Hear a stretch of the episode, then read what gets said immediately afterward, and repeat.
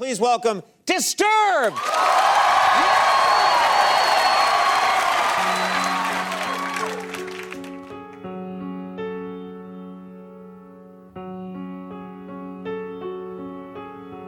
Hello, darkness, my old friend. I've come to talk with you again. Because a vision softly creeping left its seeds while I was sleeping. And the vision that was planted in my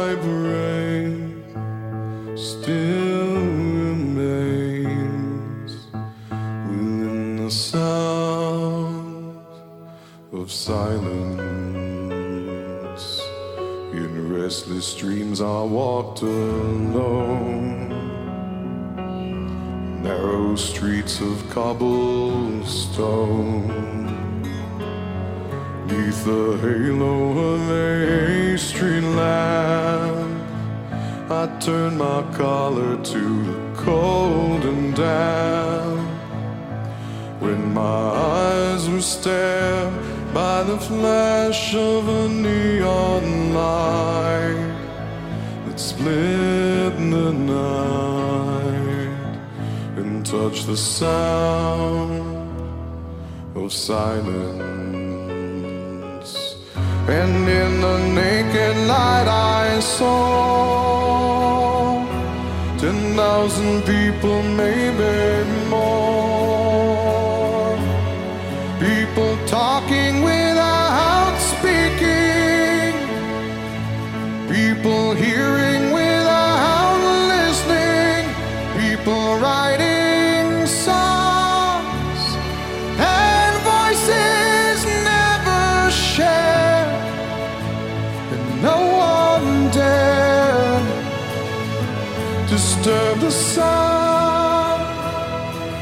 silence. Fools say now you do not know. Silence like a cancer grows. Hear my words and I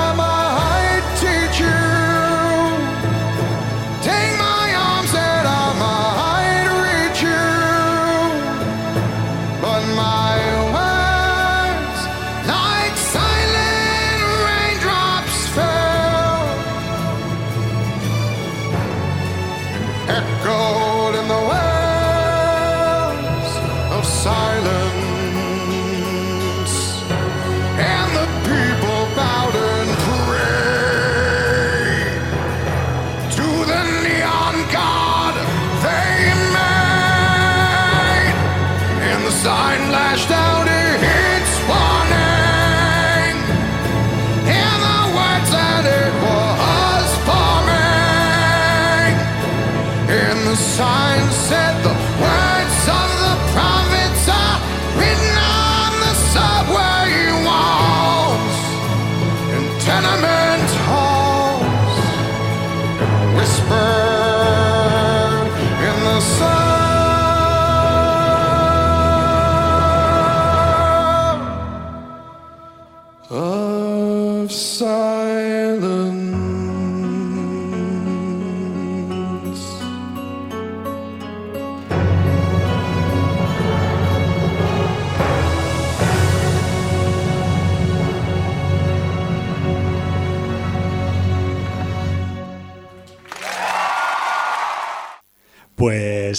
que sepas que estás en Contrabanda FM, que no estás escuchando ninguna eh, cadena de televisión estadounidense, ningún late night show de estos tan mediáticos que hay en la franja nocturna de la, pro- de la- de la programación televisiva, sino que estás en una nueva entrega, en el comienzo de una nueva edición de sinaudiencia.com en Contrabanda FM en esta tarde de miércoles, mm, ya un pelín caluroso de principios del mes de junio del no menos loco año 2021 y dando eh, comienzo al programa al Sin Audiencia eh, 952, que es el que estamos comenzando ahora mismo, pues con una versión de The Sound of Silence que, nos ha dejado y que nos dejará patidifusos siempre que la escuchemos porque es increíble. Originalmente la canción era de Simon and Garfunkel, pero después de que presente a mi compañero Jordi, yo soy Javi Akahum, pues él nos dará más datos sobre qué es esto que estábamos escuchando tan recio, tan potente, tan,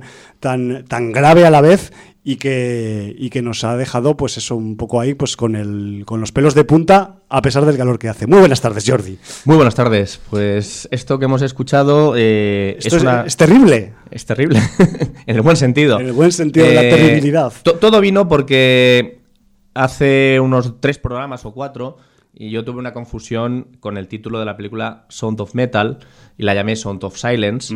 Y a raíz de hablar de Sound of Silence dije, por cierto, hay una versión del grupo Disturbed donde eh, hacen una versión del tema de Simon and Garfunkel del Sí. año 64, que recordemos que lo compuso Paul Simon a raíz del asesinato de, de Kennedy en noviembre del año anterior. Y, y el grupo Disturbed pues hizo esta versión en, en 2015. Eh, salió además como tercer sencillo de su sexto álbum de estudio, Immortalized, y a pesar de salir como tercer sencillo, fue la canción que los lanzó a la fama mm, fuera del ámbito del heavy metal Sí. y, y con la que llegaron a número uno en más sitios, ¿no?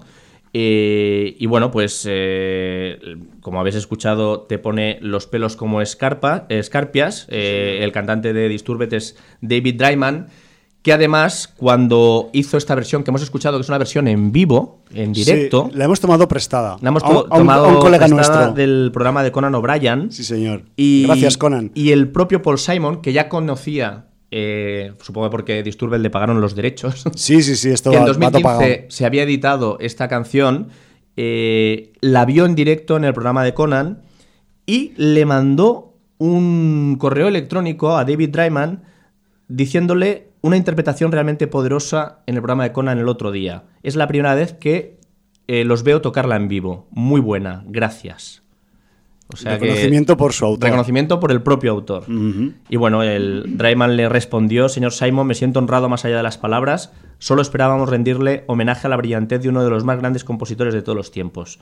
Su elogio significa un mundo para mí, nosotros, y estaremos eternamente agradecidos. O sea que, pues, eh, como hablamos de ella, hubo gente que nos hizo caso, se la puso, se la escuchó, la disfrutó. Eh, un saludo a Samuel Valderas, por ejemplo. Por ejemplo. Eh, y me llegaron varios inputs de gente que se la había puesto.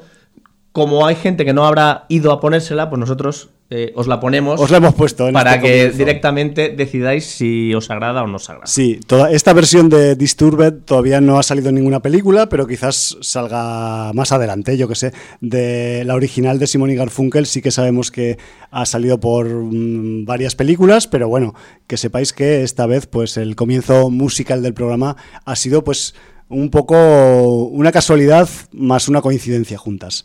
Yo he de reconocer también, Jordi, que eh, como te comenté eh, previamente la semana pasada, fuera de micro, por supuesto, que, que, claro, yo tenía unos ciertos eh, reparos con, con The Sound of Silence, más que nada pues porque yo soy de una generación de chicos de principios de los 80 a los que les obligaban a ir a misa a sus familiares y si no les castigaban y tal.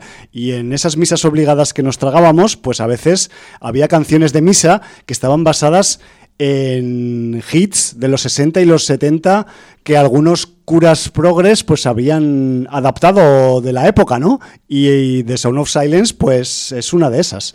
Así que bueno, yo me acuerdo por otras cosas de, la canción, pero bueno, que, esto que sepáis que, que, que era una práctica bastante habitual, al menos aquí en la, en la España de, después de la dictadura, y que no solo Simon y Garfunkel fueron adaptados para canciones de misa, sino que el propio Bob Dylan también creo que se, se llevó algún, algún bocado de su repertorio eh, por parte de estos eh, curas progres que adaptaban, pues eso, melodías eh, pegadizas y conocidas a sus predicamentos religiosos.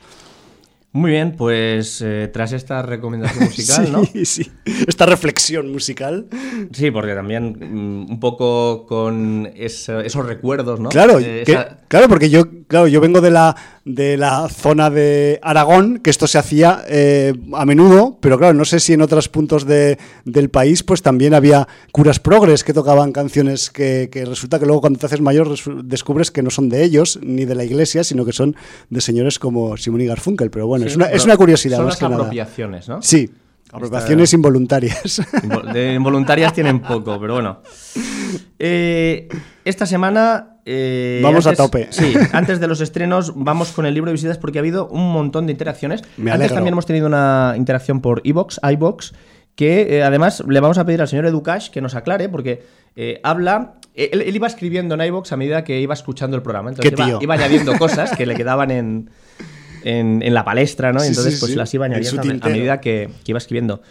Pero al principio nos habla de una película que debimos mencionar al principio del programa y ahora mismo no recordamos cuál es porque dice que, que- que se parece a Tenet, que él ya la ha visto, nosotros no la hemos visto y se parece a Tenet y no sabemos, a ver si nos lo puede aclarar. Nos pone, mientras os escucho, el último programa, el que hablamos Sí. de Army of Dead, aquí uno que ya la ha visto y que menos que dejar un comentario. Es lo que esperas y punto. Espero oíros cuando la veáis. Nos tendrás que decir el título porque ahora no sabemos a cuál te refieres. Pero me ha, pare- me ha parecido tremendamente influenciada por Nolan y por Tenet. Sobre todo la música, la estética y los enfoques. Todos muy Tenet. Sobre Guy Ritchie, aquí un fan de sus primeras películas y sus gangsta cogni. Se me olvidó Army of the Dead. Muchos fuegos artificiales y poco más. No muy fan de los zombies y más del Zack del Olimpo de los superhéroes. Postdata, lo nuevo de Marvel, Modoc.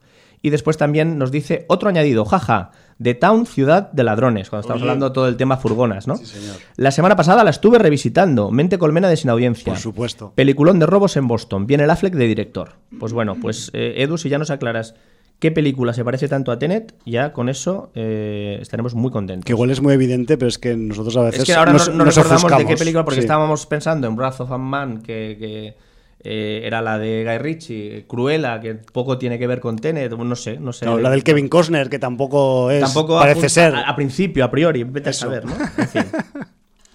bueno, pues eh, en el libro de visitas, que ha Sí. habido profusa participación, yo mismo cuando he visto, Dios mío, toda esta gente ha entrado y ha dicho cosas, y muy interesantes, ahora veréis. Vamos ahí. Empieza Kouros el Gris que dice saludos a la sin audiencia, vistas cuatro tandas dobles audiovisuales de las recomendadas por el programa. Ahí van mis impresiones. Ole, ole. Alice in Wonderland versus Sweet Home. Series de género, ambas muy disfrutables, pero me quedo con la japonesa sobre la coreana por muy poco. Impetigor versus The Queen of Black Magic. Terror indonesio del bueno, y aquí lo tengo más claro. Gana la primera claramente, Impetigor. Desde Bueno. mi modesto punto de vista. Pues a mí me gustó un poquito más The Queen of Black Magic. Pero bueno, Yo soy igual un poco más del impetigor, pero bueno, yo es que las dos es como, ¿qué- ¿cuál te gusta más? ¿Tu mano izquierda o tu mano derecha? Pues bueno, eso. Army of Dead versus Yummy. Superproducción contra producción modesta. Zombies Alpha contra Classic Zombies. Ambas me dieron buenos ratos y lo dejo en empate. Bueno. Love, Death and Robots, temporada 1 versus temporada 2. Disfruta con todos los capítulos y olvídate de cuándo se emitieron. Perfecto consejo. Ahí. Antes de irme, mis dieces para Boss Level y Nobody. Me lo pasé en grande con ambas. Un disfrute inconmensurable. Pues veo que has hecho caso a todo lo que hemos dicho últimamente. qué panzadas ha pegado, Y te has metido la panzada del 15. Muy bien. Ole, Sote. Qué despropósito Army of the Dead. En serio, ¿este hombre es el mismo que dirigió el remake del Amanecer de los Muertos? Pues lo que me preguntaba yo. Es el mismo, efectivamente. sí, señor. Pues sí, es el mismo. Tal pero cual. muchos años después. Más viejo. En fin. Unai. Mis dieces sinceros a Cruella. Me ha gustado mucho. No me lo puedo creer. En música, rollos maestros de la costura y desparpajo. La de, Guy- la de Guy Ritchie, me. Le falta esa coralidad mencionada. Se deja ver, pero le falta el enganche de cuando son grupos de jetas ingleses haciendo el burro. Cosa que, por ejemplo, sí tenía incluso en la de Arturo. Los muertos de, los muertos de Snyder, que no se cagarán sus muertos, se refiere a los zombies. Bien, una apoyada entretenida, que era lo que anunciaba ser. Laguna Loire.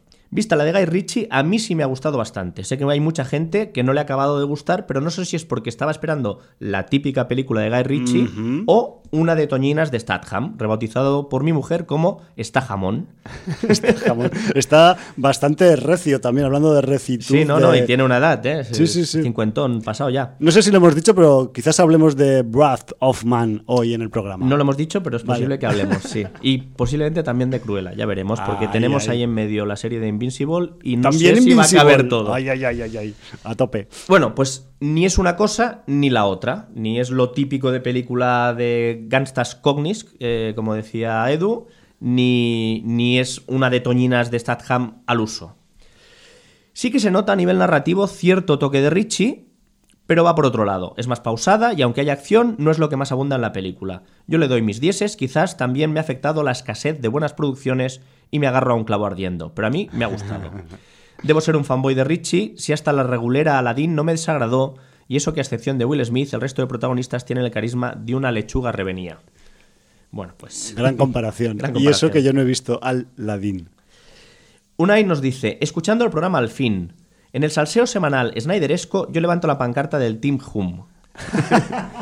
de hecho, me ha sorprendido la de Dios que dijerais que la peli dura dos horas y media, porque a mí se me pasó en un volao. A mí también. Si me hubiera tenido que jugar la vida apostando a su duración, hubiera dicho que es de 90 minutos. Eh, Omari Ha- Hardi- Hardwick y Ana de la Reguera estaban ambos en la serie Power de 50 Cent en Stars. No sé si la llegaste a ver tú la de Power. No, no. La Él tengo siendo- pendiente también. Él siendo uno de los mayores traficantes de Nueva York, queriendo volverse empresario de la noche legal, y ella como capo de un cartel mexicano y los dos más que solventes. El propio 50 Cent es un secundario ocasional e hiperhijo de puta en la serie como viejo mentor y socio de Ghost, o Mary Hardwick. Alguna vez la he recomendado como serie de negratas para el Hum, pero ha caído siempre en saco roto. ya, ya, ya. No es que el saco. ha dado est- la de cal y la de arena. no es, ha dicho que era no es que el luego- saco esté roto. Es, que, no te da tiempo la vida. Aparte que no me da tiempo la vida, yo es que con el Curtis Jackson tengo mis dimes y mis diretes y bueno, entiendo que mm, aunque sea un tipo que tiene cara de ladrillo para hacer de actor y que tampoco es un gran MC, creo que es un MC sobrevalorado, eh, bueno, quizás pro- produciendo series y haciendo de actor secundario pues sí que le pueda dar el pego, pero bueno, ya, ya, ya me la pongo en la lista. La piloto de helicópteros es la también más que solvente ingeniera adoptada en la Star Trek Discovery, donde tiene más o menos el mismo tipo de papel de desparpajo irreverente que debe causar con su estilo de stand-up comedy. Nadie me pareció especialmente malo para una película de zombies sin más. Ya no estamos tampoco en los tiempos de Dawn of the Dead, el género está agotado y retrillado. Y si aquí se quieren poner frescos y saltarse todo por el forro, incluidas sus propias normas, a mí me parece estupendo. Niego lo del cine, yo la vi en casa, 4K, tele de 65 y home cinema vetusto, pero excelente, y tan ricamente. Bueno, joder, claro, estás eh, en un entorno técnico que pocos cines te hacen falta con, con- con esas eh, descripciones, ¿no? Exacto. De hecho, me la puse para echar la siesta en plan, estoy tan harto y cansado de zombies que me voy a quedar frito en 10 minutos. Y no solo no me dormí, sino sé, sé que me... Joder, qué mal hablo. Sino que se me pasó en un visto y no visto. También es cierto que estaba estrenando el subwoofer después de que el viejo, tras más de 20 años, muriera. Ni afirmo ni desmiento que tuviera algo que ver. Mi voto para el Team Hum. Eh, Hallenbeck. Hallenbeck nos dice, eh, bueno, ya nos viene como eh, el- la mano derecha de la segadora. Hostia, es que está abonado, ¿eh? Sí, con Gavin MacLeod. Eh, Gavin MacLeod, el capitán Stubin de, Sí. de Vacaciones en el Mar, aunque tuvo otros papeles destacados, entre ellos en Los violentos de Kelly, como ahora veréis. 1931-2021, rostro habitual de la televisión desde los años 60, pero que estará eternamente ligado al personaje del capitán Stubin de Vacaciones en el Mar. Aunque también tuvo alguna aparición cinematográfica destacable como en El Guateque de Blake Edwards o en Los violentos de Kelly de Brian G. Hutton, en la cual encarnaba al mecánico del tanque liderado por el personaje interpretado por Donald Sutherland. También apareció en una TV movie llamada Cazar al cazador, en la que se parodiaban a los personajes de las series policíacas de los años 70. A él justamente le tocó el personaje basado en el mítico Kojak. Eh, Love, Death and Robots, temporada 2, Netflix. No, no y no. Lo siento, pero a mí me ha convencido, ni me ha convencido ni me ha cubierto para nada las expectativas después de una más que correcta primera temporada. Siento estar en total discrepancia con Maese Jordi, ya que justamente la historia que a él le gustó menos es la única que me hizo algo de tilín, la, de- la del Papá Noel. A mí me pareció la más infantil y trillada de todas, pero bueno. Me refiero a la de la casa con los niños. Maise con la Blanca me pidió que anotara mis comentarios de cada uno de los capítulos, pero la verdad es que no llego ni a eso. Dejando a un lado el tema técnico, que como el valor en el servicio militar se le suponía, lo que es el tema de las historias no me dicen nada. Me ha aburrido y decepcionado a partes iguales, y eso que la duración era la que era. Ni la de la aspiradora para robot chungo me quedo con Héctor de Saturno 3. Ni la de los chicos modificados. Ni el Mad Max al que solo quieren por sus cojones. Ni el de la hierba alta cuyo final se podía haber mejorado. El resto de las historias ya las he olvidado. Y por último, Mank, David Fincher 2020. Hay películas que, al igual eh, que el famoso monolito de 2001, han supuesto un gran paso hacia adelante en la historia del cine, y una de ellas, sin duda, fue Ciudadano Kane de Orson Welles. Ya ha habido varias películas y series dedicadas a cómo fue el rodaje y estreno de dicha película, pero en este caso se nos muestra un aspecto que había quedado bastante escondido, como fue la elaboración del guion de dicho film. Rodado en blanco y negro, cuenta con grandes interpretaciones, pero de las cuales destaca un estratosférico Gary Oldman que prácticamente cubre con su presencia casi todo el metraje y que, a la espera de poder ver al Anthony Hopkins del padre, me hace pensar que si no le han dado el Oscar con esta película, no sé cuándo se lo van a dar. Cine dentro del cine y con una referencia muy divertida al origen de la palabra Rosebud, que ni confirma ni desmiente dicho rumor sobre su origen. Y por último, Chemix nos dice: Saludos sin audiencers. Wow, dio mucho debate Army of Dead. Army of the Dead. Genial el debate, yo la veo más bien como un buen entretenimiento, pero si, lo- si le buscas peros, los tiene, claro. Pero voy a incidir en eso. Primera escena de rom- zombie raro a 1 hora 48 minutos 43 segundos y la segunda 1 hora 55 minutos 20 segundos. ¿De dónde han salido ese par de zombies o dónde encajan? Bueno. Wrath of Man, buena, con un Jason Statham igual o más duro que en otras de sus películas, buena trama, pero me faltó algo de punch en el final. Quizá el desenlace se me hizo muy rápido, lo que hubo algo que no me encajó y que no explicaron o no entendí. Cuidado. Y es, es como la teoría de que él sale de la nada. Pero realmente fue el protagonista de un hecho fundamental de la trama, por, donde por lo que pasó se supone que debió haber una investigación, noticias, interrogatorios, etc. Yo creo que sí se explica un poco en el argumento. Yo creo recordar. Mm, Yo creo que también. Pero igual, que, que- que son capaces de, en ciertos mm, ambientes eh, que proveen de inputs a los delincuentes, te pueden proponer, eh, te pueden eh, mm, desde falsear una seguridad social, un- unos años de trabajo, un pasaporte, una tarjeta de conducción, también te pueden borrar referencias a tu pasado, informes policiales, referencias en prensa, etc. Cosas de Yo entiendo, currículum, yo entiendo que va por ahí, ¿eh? Vale. Porque creo que ya, ya sé a lo que se refiere con este comentario, que ha intentado que sea críptico tampoco para de- no desvelar Sí. nada. En cualquier caso, es complicado hablar de este tema porque rozamos el spoiler. Sí, sí, está claro, está claro. Paso a recomendar Fried Barry 2020, película sudafricana que es una total locura. Mezcla- Oye, yo es que la tengo, o sea, no la voy a comentar hoy, pero ¿La tienes ya vista? La tengo vista para próximos programas. ¿Qué, qué dice Chemix? Es Chemix, ¿no? Chemix, ¿Qué dice sí. Chemix de Fred Barry? Porque yo estoy flipando con Fred Dice, Barry. mezcla ciencia ficción, comedia, drogas y desfase. Es Eso. totalmente bizarra, con un protagonista perfecto desde que le ves el careto. Para mí realmente fresca e ingeniosa. Puede que no le guste a mucha gente por la locura total que es, pero ese es el punto fuerte de la película para mí. Eh, al Hum le gustó. A ti te gustó. Sí. Bien. Y dice, y una revisión viejuna. White Dog, 1982, de Samuel Fuller. Una película que me impactó mucho cuando la vi en mi adolescencia y que volví a ver con un poco de miedo porque ya se sabe que hay películas que pierden con el tiempo. Pero me resultó bien entretenida. Trata de una aspirante actriz que atropella a un perro y como no aparece el dueño decide quedárselo.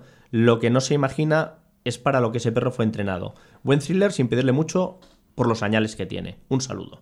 El cine es gran cine cuando eh, cumple años y no le sientan mal. Ahí está. Pues bueno, pues fíjate Vaya, si, si vaya hemos tenido aquí un lad- despiporre. en- ladrillo del libro de visitas, libro de ¿no? Pero bueno, muchas aportaciones interesantes, Sí, tanto sí. de los estrenos de la semana y novedades, como de películas rescatadas, que también son muy interesantes. Pues sí, señor. Y estrenos de la semana, ¿qué tenemos de estrenos? Pues hay dos, dos estrenos que se podrían destacar, Sí. uno, unos por encima de, de otro, pero bueno. Vamos a empezar con el que es un thriller o una película de acción con crímenes eh, ambientada en Dinamarca. Sí, más, más bien eso es, eh, vamos a decir, suspense policíaco, podríamos Sí, decir. suspense policíaco, me no parece sé. bien. Pues eh, tenemos a los directores Anders Olholm y Frederick Louis Witt, que se pronunciará como se pronuncie, que nos traen esta película que es de 2020, pero se estrena este viernes aquí en España. Y que lleva por título. Shorta, el Eso. peso de la ley. Entonces, bueno, pues eh, ya, ya le han puesto las etiquetas del thriller nórdico del año. eh. O sea, desde que Stieg Larsson escribió aquella trilogía, ya todo lo nórdico... Desde que hacen eh, pelis de suspense policíaco en Escandinavia, cualquier película es susceptible de ser el thriller escandinavo del año. Sigue, por favor. Bueno, pues eh, ¿Qué te- tenemos, qué tenemos la en Dinamarca actual, que ahora ya es una sociedad multicultural, segregada y llena de tensiones raciales. Parecía que en una sociedad tan ordenada y tan civilizada, Y presuntamente como la nórdica, eh, no iban a haber esos conflictos raciales y existen. Bueno, si algo nos han enseñado los eh, thrillers y los suspenses policíacos escandinavos es que debajo de la blancura, la pulcritud y el orden siempre hay un poco de mierda. Un poco bastante. Bueno, pues eso.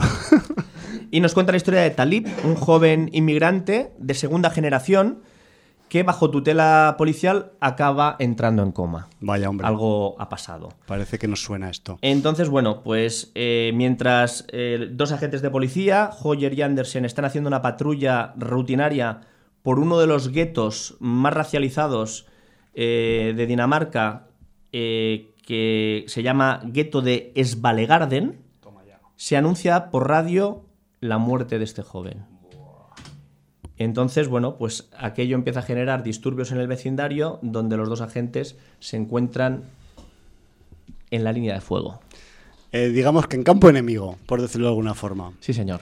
A mí me llama la atención mucho Sorta, eh, de hecho, pues incluso me apetece verla por el rollo este del escandinavismo, ¿no? Porque nos ha dado buenos réditos en los últimos tiempos. y- Recordemos que eh, hay mucha gente que solo está mirando el noir o el thriller escandinavo y recordemos que el terror escandinavo nos También- ha dado en, los las en las últimas dos décadas cosas muy jugosas. Y las ¿eh? comedias de terror no te digo nada. Eso aparte, sí, sí.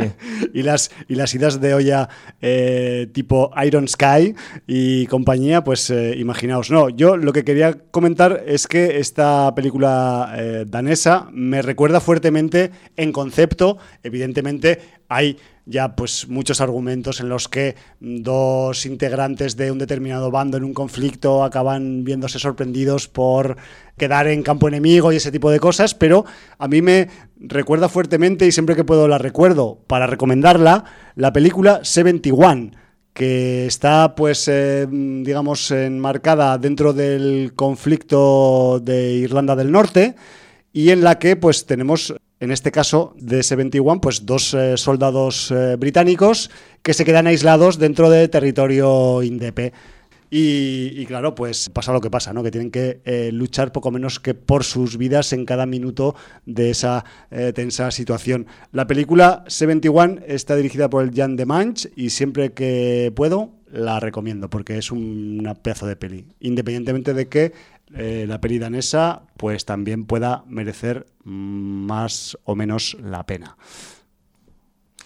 Y la otra película es eh, Expediente Warren, Ay. obligado por el demonio. Ay, ay. Ah, Me gusta eso de obligado por el demonio. Aquí tenemos una película dirigida por Michael Chávez, Sí. que yo no sé si ya ha hecho otras películas. Sí, para, para quien. A ver, yo no he visto su anterior éxito, por llamarlo de alguna forma, pero es el director de La Llorona de 2019. Vale. Porque hay varias lloronas, inclu- incluso algunas pelis que son lloronas, pero que no son de género ni de terror.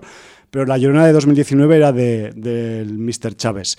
Y ahora, pues, que lo ha- algo bien hizo en la, en la Llorona porque lo han fichado. Sí, correcto. El señor James Wan junto a Peter Safran siguen en la producción y el señor James Wan está junto al señor David Leslie Johnson McGoldrick en el guion. Sí. Eh, volvemos a tener al señor Patrick Wilson como Ed Warren y a Vera Farmiga, Farmiga como Lorraine Warren. Sí, señor. Y, y bueno, pues para los que sean adictos a los expedientes Warren, pues una más. Yo me parece que he visto una. Yo es que vi la primera. Warren, la primera. Yo también es que me parece que me quedé ahí. No son películas muy de mi gusto, pero bueno. A ver, eh, yo te digo lo mismo casi todas las semanas. A mí si me invitaran al pase de prensa, yo lo iba a ver. irías, pero, ¿no? Pero claro. pero, pero a esta no me han invitado, por ejemplo. No nos han invitado. Entonces, bueno, que sepáis que, que este viernes viene en estreno, ya no sé cuál es el número en la saga, de Conjuring, de Devil Make Me Do It, que es como se titula en su versión original. Sí, porque además luego, luego están los spin-offs, las Annabelle son spin-offs de Claro. Expediente Warren y todo eso, entonces claro, no que, sé, son, yo- que dicen que son más flojicos que, el, Sí. que la raíz principal, ¿no? Y tal, pero bueno. Mira, lanzamos un- una demanda en el libro de visitas, que es que nuestra sin audiencia a dos neófitos prácticamente de Expediente Warren que solo han visto la primera, Exacto. si hay alguna de las partes subsiguientes o incluso de los spin-offs que valga la pena. O todas, yo qué sé, si me hacen to- todas, todas, yo es que no me lo creo, que valgan la pena todas. Hombre, las de Anabel hablaban bastantes pestes de ellas, pero bueno, no sé. Igual eran solo fans enardecidos, yo qué sé. Pero bueno, sí, se- si nos podéis orientar, mejor. Sí, entonces eh, con eso pues eh, intentaremos eh, hacer una selección y ver alguna más. Ahí Y está. bueno, pues eh, en esto se queda un poco los estrenos, hay más, pero de Sí, los- pero no merecen la pena. Bueno, no, no merecen la pena, no lo sabemos. eh, ahora No sabemos si merecen la pena, pero no lo vamos a averiguar. No lo vamos a averiguar de momento. Exacto. Entonces, bueno, pues con esto mm, finiquitamos eh, la parte de los estrenos. Aunque también tenemos agenda. Y tenemos agenda, sí, Por- porque está en marcha el Festival de Sabadell, ¿no? Sí, la, la edición 9,5 del Festival de Cinema de Terror de Sabadell, que ya empezó el pasado lunes, antes de ayer, día 31 de mayo, y se prolonga hasta el domingo 6 de junio. Eh, viernes, sábado y domingo, creo recordar que hay maratones, eh, aparte pues eh, proyecciones de cortometrajes y otras actividades que no cuestan dinero, pero sí que hay que suscribirse a ellas por las cuestiones sanitarias y que podéis un poco echarles un vistazo en la página web del festival, Sabadell, con doble L, filmfestival.com, y ahí tenéis toda la información de todo lo que se está cociendo en Sabadell estos días, que es un evento y un festival pues que va sumando numeritos y que, que poco a poco pues ya, o sea, casi si no hubiera sido por el año pasado, ya habría cumplido 10 años, pero bueno, está en los nueve y medio. O sea que adelante Festival de Cinema de Terror de Sabadell y mucha fuerza con esta edición y con las que puedan venir.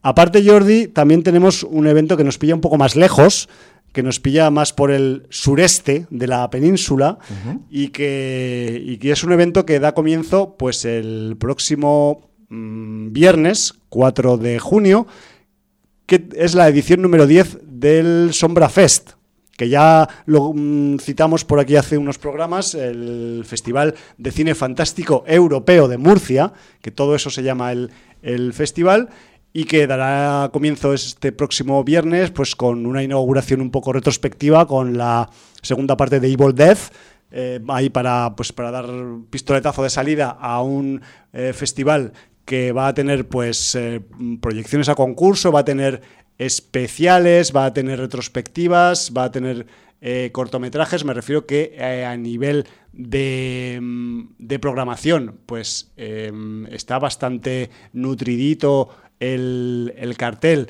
y las propuestas que, que nos trae el Sombra Fest y de hecho, pues por, por decir dos palabricas más, decir que habrá ciclo de anime con cinco títulos, ciclo El Mundo de los Sueños, ciclo Metamorfosis, donde por cierto se va a proyectar Fred Barry, que hablábamos de ella en el libro de visitas y que posiblemente hablemos de ella en próximos programas oficialmente, porque creo que esta película ya estuvo en Sitges 2020 y bueno, pues por aquellas cosas del, del festivalismo, pues todavía no, no ha pasado por antena.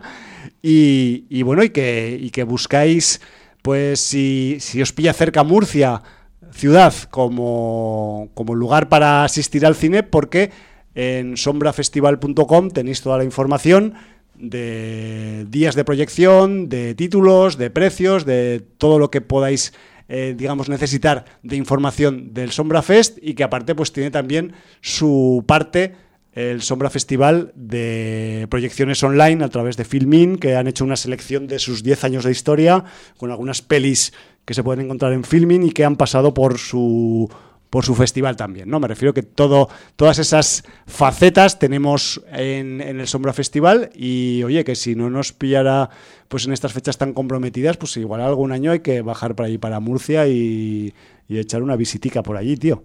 porque la verdad es que apetece. Eh, repito, del 4 al 12 de junio, el décimo Festival de Cine Fantástico Europeo de Murcia, Sombra Fest. Adelante también. Muy bien, pues si quieres ya sin más dilación, eh, podemos entrar con lo que hemos visto. Ah, ¿Tienes todavía un apunte más? Tengo un apunte eh, que tiene que ver con los festivales y tiene que ver con Madrid. Y diréis, ¿por qué tiene que ver con Madrid? Pues porque, no sé si os acordáis, que había un, antes de la pandemia, había un festival de cine de terror en Madrid llamado Nocturna. Sí, claro. Nocturna Festival Internacional de Cine Fantástico de Madrid y que pues eh, quizás hay gente que esté esperando noticias de porque hay festivales que se aplazan, otros que se suspenden, otros que se realizan, otros que se hacen a medias. Sí, o se hacen online. O, O se hacen online. pues bueno, que sepáis que, el, que Nocturna Madrid en este 2021 ha considerado que oficialmente con nota de prensa en su Facebook que no se dan las condiciones para poder organizar el festival y que agradecen el apoyo que están recibiendo y el ánimo de la gente y el público, pero que esperan volver para 2022, que en 2021 no va a haber lamentablemente edición de Nocturna Madrid.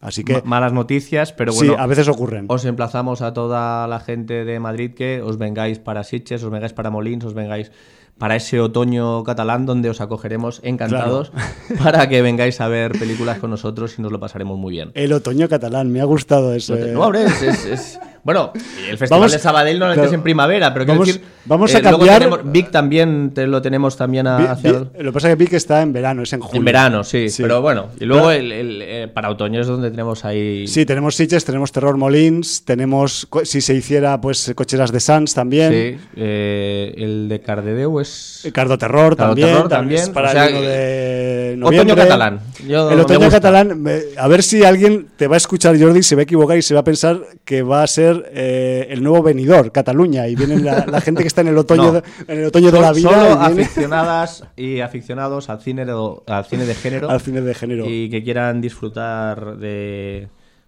unas agradables veladas y unos ratos de, de cinefagia muy recomendable. Pues sí, la verdad. Yo creo que vendré al otoño catalán este ¿Sí, no? año. Sí, sí, sí, voy a venir, voy a venir. Me has convencido. Oye, pero hablando de Madrid, no todas las noticias son chungas en Madrid. A pesar de eh, considerar la ironía en el tono de mi voz, pero que, que joder, que, que- que debemos decir cosas de dentro del monolito.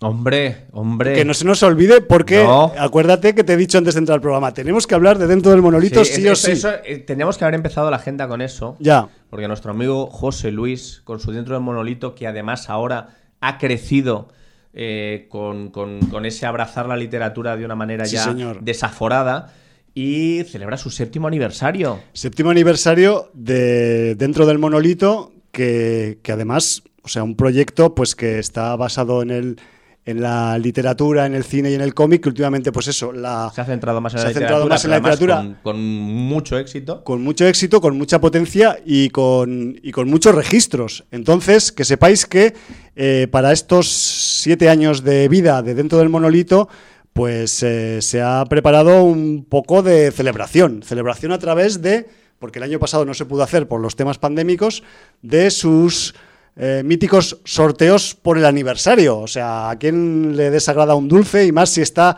lleno de sangre o de, o de, o de virus o de, O vísceras. o de, o de vísceras o de cualquier otra sustancia Este año, mm, repulsiva, ¿no? Si está lleno de virus, vamos a obviarlo. Bueno, pueden ser virus del, que sea. pueden ser virus del, Del espacio, espacio, ¿no? exterior, yo qué sé. Bueno, que sepáis que en cualquier caso, en, en este año 2021, dentro del monolito, prepara cinco packs para sorteo de su séptimo aniversario y que simplemente, pues, para participar, eh, pues debéis meteros en su Instagram y seguir las instrucciones que allí os cuentan. Sí, También en la web, dentro del monolito, Sí. o en el Twitter, él pondrá en todos lados como las opciones para participar y creo que tenéis que escoger el lote por el que queréis participar. Exacto. Y que, joder, que desde aquí, pues eh, le felicitamos de todo corazón. Esto ha sido un golpe en el pecho que toca el corazón del HUM, que es el que está al lado del micro ahora. Y que, mm, os animamos a, todo, a, José Luis y a todo el equipo que forma parte y que participa en- dentro del monolito a que sigáis con ese ímpetu porque es increíble el soporte que le están dando a la parte escrita del género y que aparte mm, podríamos decir que el tema audiovisual un poco por, por números o por cantidad, no sé si por calidad, se ha acabado comiendo al sector un poco literario. Y eso es un poco a reivindicar, ¿no? Que, que- la parte literaria eh, pues es, el- es la fuente de muchos de los contenidos del audiovisual de, de género y que, bueno, pues cualquier iniciativa que vaya en el sentido de poder un poco pues eh, apoyar eh, la literatura eh, fantástica y de terror, pues es eh, grandemente bienvenido. Aparte de eso, Jordi, y coincidiendo con esta noticia de dentro del monolito, también creo que debemos anunciar que hay otro hecho relacionado con dentro del monolito a destacar y que además es también para celebrarlo, y es que la antología de terror y error, conocida como T. Errores, Sí, señor. tiene por fin publicación física. Existe un libro de punto de T. errores y que sepáis que eh, Ediciones Medina se ha ocupado de, de la traslación del mundo de los ceros y los unos al papel de esta edición, eh, de esta antología de terror y que, que sepáis que, en ese volumen pues se incluyen los 24 relatos que formaban parte de esta antología más eh, 24 otras 24 ilustraciones que acompañan a cada uno de los relatos. Em, ¿Queréis más info? Pues lo mismo, pues meteros en la web de Dentro del Monolito o visitar sus redes sociales, informaros, darles apoyo y participar en todo lo que os propongan porque siempre es más que interesante. Sí, señor. Además me hace mm, gracia la colección en la que se ha editado la, la antología Sí. de errores dentro de las, eh, la editorial Medina, Ediciones Medina, que es la colección Juicios de Salem. Toma ya. Entonces, bueno, bueno, pues... pues- está ahí bien, bien situada con, con otros juicios mm, brujísticos o de, o de procedencias eh, arcanas. Sí, señor. Pues eh, no sé si nos queda alguna cosilla más de agenda ya. No, ya lo tengo. Agenda, noticias, eh, festivales, todo fusionado aquí con el monolito. Nos hemos quedado metidos dentro del monolito una vez más. Y bueno, vamos a ver, ¿qué atacamos primero? ¿Series o películas? Yo iría al cine primero. Pues venga, pues vamos, eh, vamos a hablar de, de la película Despierta la Furia, Wrath of Men, Sí. eh, dirigida por Guy Ritchie, de este 2021, produ- producción estadounidense, de dos horitas. Sí, señor. Y bueno, pues eh, protagonizada por Jason Statham, acompañado, entre otros, por el señor Josh Harnett, Scott Eastwood, Jeffrey Donovan, Hall McCallany, Laz Alonso o Post Malone. Eh, aquí, bueno, ya hablamos un poco la semana pasada. Tenemos a, a H, que no se llamaba H, que es un diminutivo que le ponen al entrar. Sí, sí, sí. H, que es un, un tipo que se incorpora en, como guardia de seguridad en una compañía de furgones blindados. Sí, digamos que es un, un trabajador inglés que tiene experiencia en el sector de la seguridad y en el inicio de la película pues se incorpora a un nuevo trabajo. Sí. Y, bueno, pues eh, realmente mm, digamos que las compañías de blindados no están pasando por su mejor momento porque hay unas cuantas bandas que están acosando esos furgones para intentar ganar dinero fácil. Claro, además Los Ángeles y su área metropolitana y sus condados limítrofes, pues claro, es, es una gran superficie, hay una gran cantidad de movimientos de dinero físico y claro, eso pues alimenta a los mm, saqueadores de furgones, en cierta manera. Y, y bueno, como bien se ha explicado ya en el libro de visitas, eh, no tenemos la película eh, de Guy Ritchie al uso, Pues no. con, con- con un engranaje muy coral, con, con mucho humor entre la acción, con muchas interrelaciones entre los personajes y, y meteduras de pata que dan luego eh, eh, rienda suelta a otras situaciones que han pasado por esas meteduras de pata que han pasado un, poco antes, etcétera, etcétera. No, aquí tenemos realmente mm, lo que dices tú, como una novela negra, como un thriller. Una peli más seriota. Eh, que se va desentrañando poco a poco, porque mm, al principio el espectador navega con la información que le da el director, Sí. que no es la información completa. De hecho, hay una escena de la película que vamos a llegar a ver hasta cuatro veces repetida, En pero diferentes con diferentes ángulos, ópticas. con nueva información, con mm, sucesos que a lo mejor eh, nos han ocultado en el transcurso de esa misma escena, pero enfocada de otra manera. Y eh, todo eso, pues, eh, claro, tiene, tiene un sentido. Y es el sentido que, que le da su composición eh, el señor Ricci en una película que además, como bien decías tú fuera de, micro, eh, quizá no tiene esa impronta tan Ricci porque es una adaptación. Sí, viene de una... Está basada al menos, no sé si al 100% o solo en la parte de los furgones, eh, en una película francesa de 2004 titulada Le Convoyeur, que fue dirigida por Nicolas eh, Brogriff. Y bueno, la verdad es que a mí, Jordi, la verdad es que esta, esta nueva eh, película del tándem, vamos a decirlo, eh, Richie Statham, que creo que ya es la cuarta que hacen, por eso hablo de lo del tándem, ¿no? Pues porque ya existe previamente.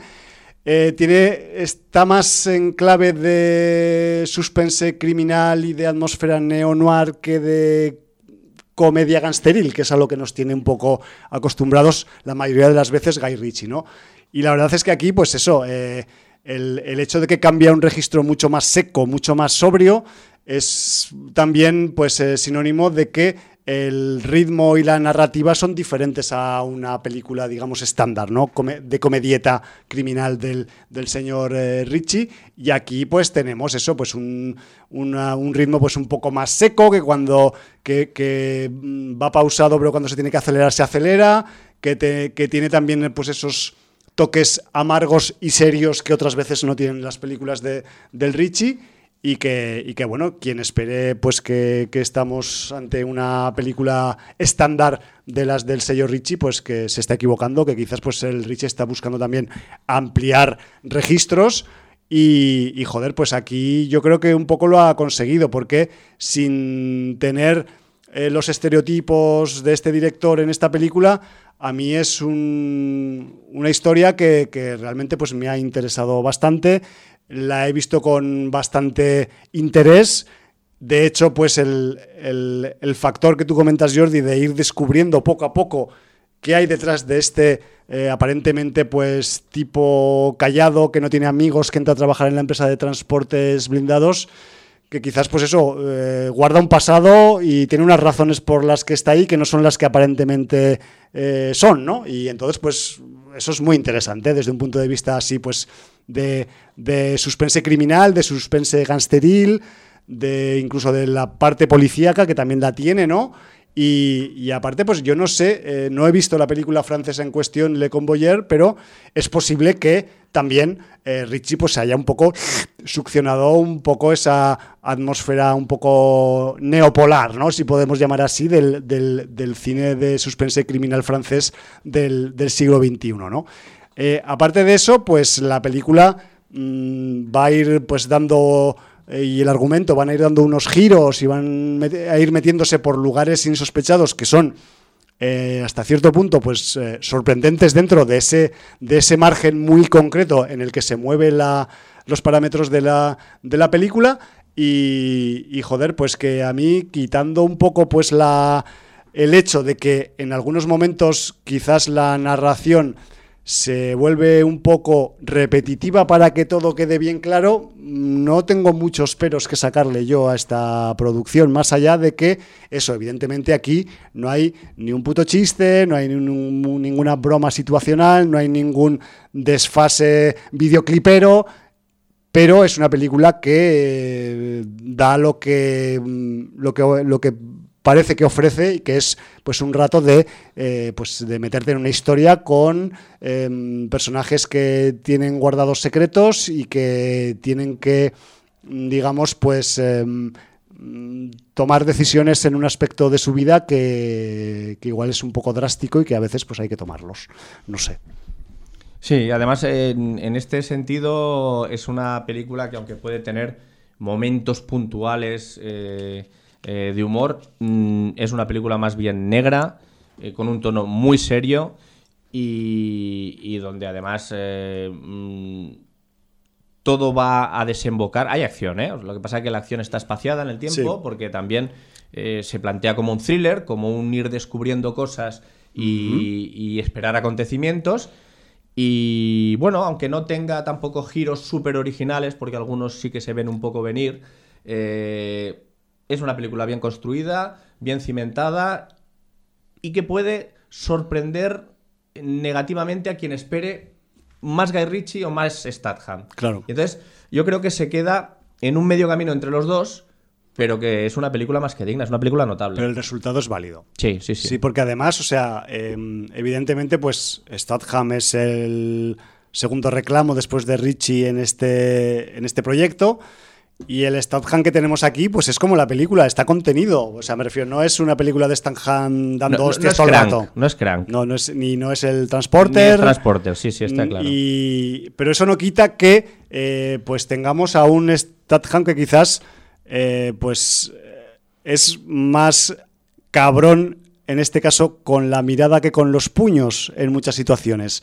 Y me refiero que aquí igual se le está dando un poco más de cancha dentro de donde él puede interpretar bien, que es en la parte un poco pues de pues eso, pues un papel de enmarcado en, en un neo noir, pero en un cine negro, ¿no? Pues él, él tiene esa planta y ese y esa cara de chungo que tiene que no que no hay Dios que se la quite y que y que aquí en, en esta historia pues le viene la historia de puta madre. Lo que pasa que aquí además el personaje de Statham eh, se ya se lo ha quitado en otras películas, pero aquí se quita un poco el halo de protagonista bueno.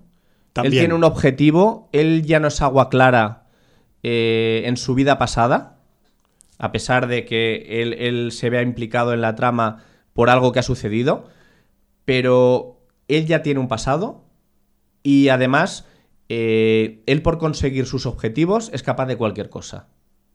Y cuando digo capaz de cualquier cosa, es de cualquier cosa. O sea, Cualquier mm, cosa, sí, señor. Desmitifica un poco eh, otros papeles que ha tenido Statham donde él tenía un pozo de bondad. No, aquí eh, es un personaje que, que, bueno, que tiene sus eh, convicciones morales y vamos a decir que no son precisamente las de una persona con un rango moral alto. Claro, y además, como demuestra a lo largo de la película, va incluso a mm, llevar a cabo alianzas inverosímiles o pactos mm, casi imposibles de firmar por conseguir lo que quiere conseguir en su trayectoria vital, ¿no? Que estamos hablando muy crípticamente para no Para no desvelar para nada, no ¿no? desvelar Claro, cosas. Lo, lo interesante es ir descubriendo a medida que avanza la película el porqué de las cosas. Pero me parece muy interesante el ejercicio que ha hecho aquí, bueno, el Richie y todos los demás, porque el, el- el hecho de un poco de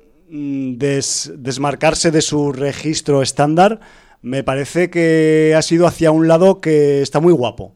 Me refiero que ese nivel a mí me sorprendió al principio también de la película, yo no había, había leído apenas la sinopsis de la peli y el hecho de sentarte en la butaca, ver que empieza la historia tal y dices, hostia, esto no, no es lo normal, aquí esto, esto va en serio, esto no, aquí no hay cachondeo, aquí no hay, no hay cultivadores de marihuana bajo la tierra de la campiña inglesa, como pasaba en la anterior película, ¿no? Es, es, es un terreno abonado pues a, a- más al, al drama criminal también, ¿no? Porque tenemos eh, eso, pues la, eh, vamos a decir que la película se centra un poco en ese sector laboral que es el transporte de dinero y también en otro sector laboral que es al margen de la ley, que es conseguir el dinero que otros transportan de un lado a otro. Me refiero que ese nivel también, que sepáis que en, en, eh, Wrath of Man también se, se profundiza en ambos lados de esa, mm, vamos a decir, de ese sector laboral, ¿no? Me refiero que tanto por el lado legal como por el lado ilegal. Y, y nos vamos a llevar unas cuantas sorpresas a ese respecto porque, eh, pues evidentemente, como, como buena trama negra, pues se esconde, em, em, vamos a decir que jokers en la manga y ases en la manga y que, y que eso en la historia pues mm, van, van a tener un papel interesante y nos van a dar algunos registros pues más que interesantes y en cierta manera sorprendentes. Sí, además eh, hay otra cosa que es importante, que es que por fin eh, tenemos eh, villanos, por llamarlos de alguna manera, que, que no son Stormtroopers, que no fallan cada uno de cada dos disparos. Que son unos fieras. Aquí son letales, porque Son son, fieras. gente que proviene de, de ciertos círculos donde mm, eh, manejar un arma es el pan nuestro de cada día, además Sí, cualquier señor. tipo de arma. Y, y, joder, mm, las escenas de. O sea, aunque no es todo acción, cuando hay una escena de tiroteo, una escena de acción, la vives. Te das cuenta Te metes que, bien ahí. De que hay una situación peliaguda y cualquiera que mm, esté a medio camino de ser algo y que no haya practicado mucho últimamente con un arma se va a comer un boniato y va a caer redondo. Ya, y más cuando pues, pasa un poco, es, es un poco prima en ese aspecto de, aunque hay muchas distancias eh, que las separan, de Army of the Dead. Me refiero que en Breath of Man también tenemos mm, mochilas y sacos llenos de muchos billetes. Y es- son dos, dos son un punto que las dos películas tienen en común, ¿no? Entonces, Eh, claro. Esto no es spoiler porque si estamos hablando de furgones blindados Claro. os podéis imaginar que Es- no transportan tartas de manzana. Es dinero físico y, y ya sabéis que, que a veces el dinero físico cuando hay determinados pues eh, momentos del año, vamos a decir, que en los que pues eh, en, la- en los comercios pues se generan pingües beneficios, pues luego todos, eh, todos esos billetacos usados hay que llevarlos a un sitio. Y bueno, pues ahí, entra en juego un poco la, la trama, las tramas y las subtramas que tiene Breath of Man.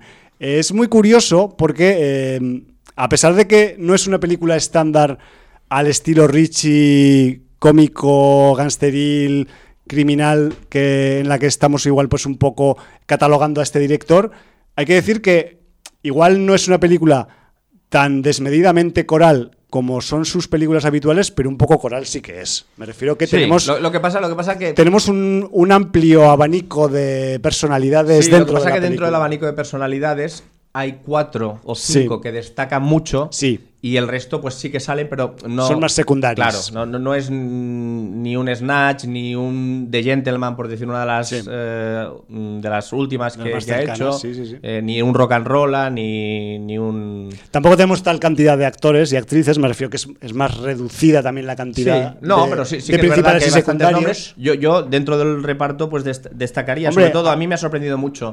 Y no solamente por el parecido físico con su padre, porque hay veces que sonríe así, con, con esa media sonrisa un poco eh, despectiva, que es que es, es clavado, o sea, no puede negar. Sonrisa que es, que es, que es hijo de- de- del señor Clint Eastwood, reverencia, eh, que es el señor Scott Eastwood. Que además, eh, yo creo que, que le va a sacar partido a esta producción porque está muy bien. Aquí está muy bien, Y, y yo creo que le va a sacar rédito. Eh, luego est- está un recuperado Josh Harnett. También. Está un poco quizás sobreactuado, pero bueno, el papel también lo pide porque es, es un, Es un un que luego se viene abajo enseguida, ¿no? Exacto. Eh, está muy bien eh, Hall McCallany, También. eh, que, que tiene un- una importancia Sí, bastante... además este actor que, que diréis, hostia, no sé si me suena mucho. A mí bueno, le veáis la cara, la- sonará quizás el nombre muchísimo. no suena, pero la cara es uno de estos secundarios que lleva, o sea, no tiene 100 referencias en IMDb, pero le faltan unas poquitas, que de- después de este papel seguramente llegará pronto. Y, y, joder, o sea, pues eh, de lo mejorcito, junto a Statham, el Hall McCallany en esta, en esta función. Y luego también tenemos algunos apellidos latinos en el reparto. Lo que pasa es que hay algunos que se pueden decir y otros igual no. No lo sé. Si Bueno. conviene decirlos todos o no. En cualquier caso, de los que se pueden decir, luego yo te dejo decir a ti o no los que me deje Jordi, pero tenemos directamente desde el reparto de The Boys al Las Alonso, a nuestro leche materna, a nuestro Mother Milk, Sí, que aquí pues también en esta película de reparto de, de, vamos a decir, de perfiles humanos pues acostumbrados a la acción y a estar al límite de la ley o a un lado u otro de la ley, pues el, el perfil del Las Alonso le, le pega de lleno. Pero luego también, y en tronco con la comparativa con Army of the Dead, otra vez de nuevo, tenemos también a Raúl Castillo, que Raúl Castillo eh, ya, lo, ya lo vimos y hablamos de él implícitamente la semana pasada porque es el que se pelaba a los zombies infectados en Army of the Dead con el flequillo rubio. Pues ese Sí, es sí. El, el Raúl Castillo y que también pues tiene su papel también secundario en este, en este reparto de Breath of Man. Y luego tenemos pues algún otro apellido latino más extra, pero que yo no lo voy a decir. Sí, pero más que latino, eh, eh, el, Es- ilustre, hay, es- un ilustre. es español, no es, es una- un apellido español. O sea, creo, Español. creo si no es el, el apellido más común en España, debe ser uno de los tres más comunes. Perdone, pero el más común es el mío, que es Pérez. Pues yo creo que está entre los cinco más comunes. Sí, entre los cinco, Debe estar tres, con cinco. Pérez, Gómez, Fernández y este. Y este que que no- precisamente no acaba en EZ. Exacto. ¿Eh? Muy buena puntualización y yo creo que... mm, Y, y sobre el cual hay un refrán que, claro, todos los que se apellan así les, les sabe muy mal porque eh, es el que a quien nombre no tenía. Ya, ese, Ese le, ponían. ese le ponían, ¿no? Bueno, yo te lo digo también porque este, este mm, actor de, de apellido latino barra español, realmente cuando se aparecen los créditos iniciales en la película, pues no sale. Se lo guardan. ¿Para Sí, qué? se lo guardan para, para, para ponértelo que luego y decir, hostia, si está Cuando este salga, aquí. claro, que dices, Claro. hostia, ¿qué hace este aquí, no? O sea, este es Que, el... que- que- que se ha tocado un poquillo la cara, ¿eh? Está un poquillo peradete. Hombre, pero es que está mayor. eh, Bueno, ya, yo. pero es que a lo mejor vale más la pena envejecer con dignidad, no sé. Ah, bueno, yo ahí no te puedo decir, porque eso como es un gusto personal, yo ya... Claro, no- eh, estamos hablando del señor Eastwood padre. Ya. Y es un señor que con todas sus arrugas ha seguido haciendo cine y no sé. Bueno, Pero bueno, esto ya. Si es algo tan, es lo que te digo, yo lo considero algo personal. que Personal pues, y- Pues yo qué sé. Pero bueno, el- la verdad es que por lo Hombre, que. no, no está este señor como Mike Rourke ni como Stallone, pero yo creo que algún quirófano sea. Algún, algún, algún ajuste. Algún Algún, ajuste ajuste, ha habido, táctico. sí. Bueno. Y luego también eh, me ha agradado bastante dentro del reparto de, de Wrath of Man. Pues el señor Jeffrey Donovan, que aquí pues también aparece en, vamos a decir, en el tercio final de la película. Además, con un. O sea, aunque no sea de los que más minutaje tiene, en la parte final es uno de los personajes más importantes Sí. y quizá con más trasfondo. Más trasfondo, también un papel interesante el que le toca a este actor. Y joder, pues me parece destacado nombrarlo y, y citarlo también junto al resto que hemos citado, porque, porque pues eso es una película que al final acaba habiendo pues eh, unos cuantos nombres e interpretaciones que están bastante potables y que, y que añaden un poco de fuego, de falla a la, a la función. Pero es que además el Jeffrey Donovan, no sé si volveremos a hablar de él hoy también otra vez, porque es una de las, eh, vamos a decir, centenares de voces que tiene eh, la producción de animación Invincible. De hecho, eh, me acuerdo de él porque él es el que le pone la voz a un personaje que aparece solo en un capítulo que se llama Machine Head y que eh, aparece con la voz filtrada rollo autotune. Y, y me hizo mucha gracia y busqué quién carajo era y era el fucking Jeffrey Donovan. Entonces, pues... mm, como siempre, la, la interrelación y el efecto colmenístico de los comentarios en sin audiencia, pues no sabes dónde van a acabar eh, quedando. Y por supuesto, pues estoy también un poco bastante de acuerdo contigo que aunque Scott Eastwood, a partir de este título, yo creo, no he visto muchos de los anteriores, mm, algunos suel- suelto por ahí, pero aquí mm, entre que tiene peso en la trama, que tiene un papel que es en cierta manera particular también y que mm, se tiene que ver cara a cara con quien se tiene que ver, pues yo creo que esto le va, le va para arriba en, esta, en esta película de Scott Eastwood y, y bueno, y además que le toca un papel que, que, que poca broma con el papelito. Pues sí, señor. No sé, en esencia, decir que, que es una película que igual pues no va a agradar al que busque un estándar Richie, pero como película de suspense criminal, pues es muy cumplidora, tampoco inventa nada nuevo, pero te hace pasar un rato tenso, un rato ahí pues que, que te agarras a la butaca y que aparte pues, eh, pues estamos un poco eh, reverdeciendo algunas, algunos registros que, que ya habíamos visto en otras producciones en las que también existen pues la, la- la funcionalidad de los furgones blindados dentro de la trama y que bueno, pues que, que esta es uno de esos títulos que a partir de ahora habrá que añadir al subgénero de furgones blindados con todos los honores porque pues es realmente pues la base de la trama y de dónde viene todo lo que ocurre en esta película. Sí, señor. Y dicho esto, pues igual no sé si quieres añadir algo más. Yo simplemente la semana pasada estuvimos un poco ahí haciendo tormenta de ideas de pelis de furgones Sí, señor. y resulta pues que la mayoría que nombramos están evidentemente pues comentadas en el programa y, y The Town, que dudábamos si se había comentado o no. Sí, sí, yo recuerdo que se comentó. sí, está sí. comentada, lo que pasa que hace la tiene, casi la podíamos comentar otra vez, porque yo eh, creo recordar que en su momento no la vi, la dejé pasar y podría comentarla tranquilamente de vuelta cualquier semana. The Town, Ciudad de Ladrones, sin audiencia 536. Hostia, ha llovido, ¿eh? Ha llovido casi 400 programas o alguno más. Eh, triple 9, sin audiencia 683 y la, más, y la más cercana pues esa Dragueta Cross Concrete que eh, fue, eh, casi ya me da palo decirlo, sin audiencia 901, que este- fue antes de ayer, como quien dice, ¿no? Bueno, ya 51 programas, ¿eh? Un año. O sea, parece mentira, Casi- pero... casi un año. Casi un año, Casi 52 un- programas por año. Qué fuerte. Es que el año pasado estábamos ahí que haciendo, igual estábamos haciendo todavía el programa por teléfono en un momento dado, en principios de junio. No sé cuándo acabamos de dejarlo por teléfono, pero bueno. Mi- Mira, eh, el otro día leí una, una idea que es una tontería, Ya. pero ahora que has dicho lo de las semanas que tiene el año, Sí, 54 aprox. 52. Vaya. Si no me equivoco, son 52 Vale, vale. semanas. Eh, escuché una manera de ahorro para las vacaciones. y, y me parece interesante. Está propuesto por un banco, no voy a decir cuál, pero Ya. seguro que es una idea que no es de ellos. Y, y entonces, Ya, como ya. es una idea de ahorro que se puede hacer fuera del banco, se puede hacer con, con una hucha, se puede Sí. hacer con un pote de galletas, Tu, lo que baldo- queráis. tu baldosa favorita en Sí. casa o lo que sea. Y eh, se puede hacer un ahorro para tener para unas vacaciones. Ujú. Y es una tontería, es una tontería, pero requiere cierto sacrificio. Yo os la explico. Es eh, coger una semana, la que queráis. no hace- lo, lo ideal sería empezar la primera semana de enero Vale. para hacerlo con el año, pero entonces tampoco a lo mejor cuadras con las vacaciones. Entonces, Ya. si lo empezáis a hacer ahora en junio, pues lo tenéis cuadrado para las vacaciones Para el año de- que viene. del año que viene. Entonces es A ver, coger y la primera semana en que lo hagáis, lo que pasa es que tenéis que ser eh, Constantes, constantes, ¿no? si no, no sirve de nada ya me imagino. metes un euro en la caja de galletas. A la siguiente semana le sumas un euro. Metes dos euros, o sea, le sumas un euro a la cantidad que metes. Sí, ¿vale? sí, sí. Metes dos euros en la caja de galletas. A la siguiente, tres euros. Cuatro euros, así consecutivamente. Piensa que el esfuerzo vendrá al final. Claro. En la semana 51 tendrás que meter 51 euros. Tendrás que ir al cajero a sacar. Y en la semana 52 tendrás que meter 52 euros. Pero con la tontería, porque no deja de ser una tontería, te encontrarás que a las 52 semanas tendrás, ahora no sé exactamente, algo menos de 1.400 euros. Jodo. Lo cual no está nada mal.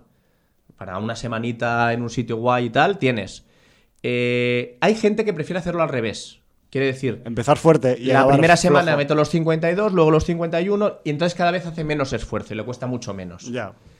Eh, yo me parece una tontería, pero lo voy a hacer. Es curioso. Lo voy a hacer. Porque sin darte cuenta, te vas a- claro, no vale, hostia, este mes voy apretado, Claro. voy a la caja de galletas. Rompo arraso. la hucha. No. Eh, si tienes niños en casa, es peligroso también, También. tenerlos informados del evento. Sí, sí, sí, sí. ¿Vale? Porque, bueno. eh, Sobre todo si cabe una mano dentro. Claro, si cabe la vanilla por ahí, pues. eh, pero bueno, una tontería que os he dicho, pero a mí me parece mm, un ejercicio que si puede servir para pagarte unas vacaciones, oye. Claro, porque si metes un euro cada semana, solamente pues te No. pagarás una noche de hostal en la, Claro. en la costa y ya si, está. Si, si cada semana metes el mismo, bueno, el mismo no, metes un euro, pero si Un euro. incrementa la cantidad en un euro, Claro. te encontrarás con 52 euros al cabo de un año, Sí. con los cuales no podrás ni salir a cenar casi. Digamos que a partir de la semana 20-25 se empezará a poner duro. Luego Sí, ya, pues, sí, eh, será, jodidamente Lo que no jodido. tengo claro todavía es si voy a empezar con el sistema inverso o el sistema. O sea, si con subida o con bajada. Ah, bueno.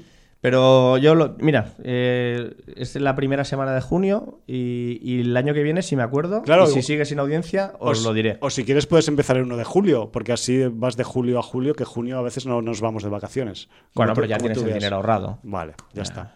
No, es que si no, no me acordaré. Entonces, eh, voy a hacerme el propósito- aquí. Voy a hacerme el propósito de empezar esta primera semana de junio. Vale, y luego ya nos dirás el año que viene si te Sí, has conseguido sí, ir de vacaciones. hacerlo, me he acordado y... ¿Y a, do- y a dónde te da para ir de vacaciones? ¿Y a dónde me da para ir de esa es otra, vacaciones? porque igual dices, hostia, sí, he ganado, he conseguido acumular pasta, pero claro, yo quería irme a, no que sé, a mm, Islandia o a China y yo qué sé. Pero Claro, pero luego también va en función de qué fechas escojas. claro.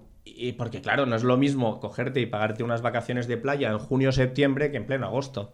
O sea, en Por agosto supuesto. no te llega ni para dos noches, según donde vayas. No merece Estás- la y pena. encima todo colapsado, eh, la gente... Y contaminado. Claro, eh, apilotonada como si fuera aquello... Bueno, Que, no- que- que se acaba el mundo, que hay que tomar el sol y ponerse bronceado como sea. Como sea, ¿no? Yo, yo, o sea, veo gente tostada como un, como un- como un torrezno ya por la calle el 1 de junio. Yo no sé dónde han estado hasta ahora en el mundo, pero bueno, entiendo que es un tostado artificial. Pero bueno, eso es una reflexión mía que hago. Ni que decir que de la entidad cuando. bancaria que proponía esto lo proponía que abrieras una cuenta con ellos y lo hicieras Ah. en esa cuenta. Pero, oye, Pero sin decir que luego las comisiones que te cobran de mantenimiento de esa cuenta mensual o trimestralmente te reducirían esos ingresos considerablemente. Oye, ¿y si no has pensado que igual en Sin Audiencia podríamos abrir una entidad bancaria también? Hacer el banco de hierro de Sin Audiencia. Hostia. Tú que eres de las finanzas, igual, darle una vuelta a esa idea. Sí, a ver lo que si, pasa que si podrá, No, no- habría no alguna- podríamos operar como entidad bancaria porque no reuniríamos los, los requisitos de... mínimos necesarios. No, de, de- de ladrones. Ah, O sea, vale. no somos suficientemente ladrones Pero sí, vemos y malas personas para ser banqueros. Pero que vemos muchas o películas. sea, claro, de todo el mundo, ah, no reunir los requisitos legales. No, Claro. de catadura los- moral. Los escrúpulos. Los La escrúpulos. ausencia Tenemos, de ellos. exacto, tenemos demasiados escrúpulos para poder hacer una cosa así. Vaya, yo es que siempre pienso hacia sin audiencia. Digo, a ver qué podríamos hacer con sin audiencia. Pues es, mira. Pero bueno, yo qué sé. eh, una idea como cualquier otra más. Estábamos hablando de asaltar furgones y de la rabia de un hombre. Sí, señor, pero... Y, pero ya lo hemos dejado. O sea, me refiero que vamos a saltar a otra cosa ya, si te parece o qué. Vamos a, saltar a, a un cómic.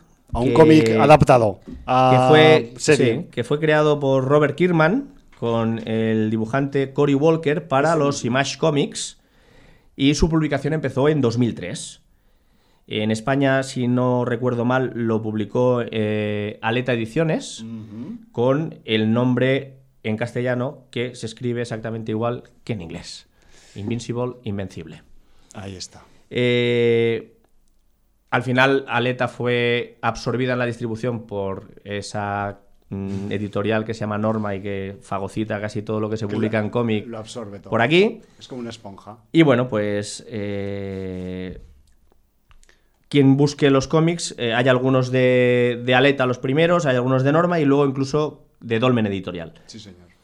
Entonces, bueno, pues... eh, Poca, poca broma, Jordi, al menos en la edición Yankee, no- porque aquí creo que los editaron a Invencible en, en tomos eh, aglomerantes y recopilatorios, pero 144 entregas en la serie regular Sí, la de. Yankee. Sí, sí, sí, me refiero que poca Cierto. broma. Hasta, do- hasta 2018, febrero, de 2003 a 2018, que finalmente concluyó la serie. Me refiero que mucho material para adaptar, ¿no? Sí, mucho material y además ya comentamos que estaba confirmada ya la segunda temporada.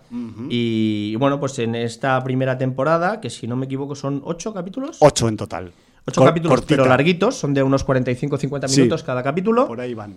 Y bueno, pues eh, también tenemos en la, en la dirección eh, de, de la serie a Robert Kirkman y a Cory Walker, junto a otra gente haciendo la labor de dirección, como Jeff Allen, Robert Valley o William Rusica.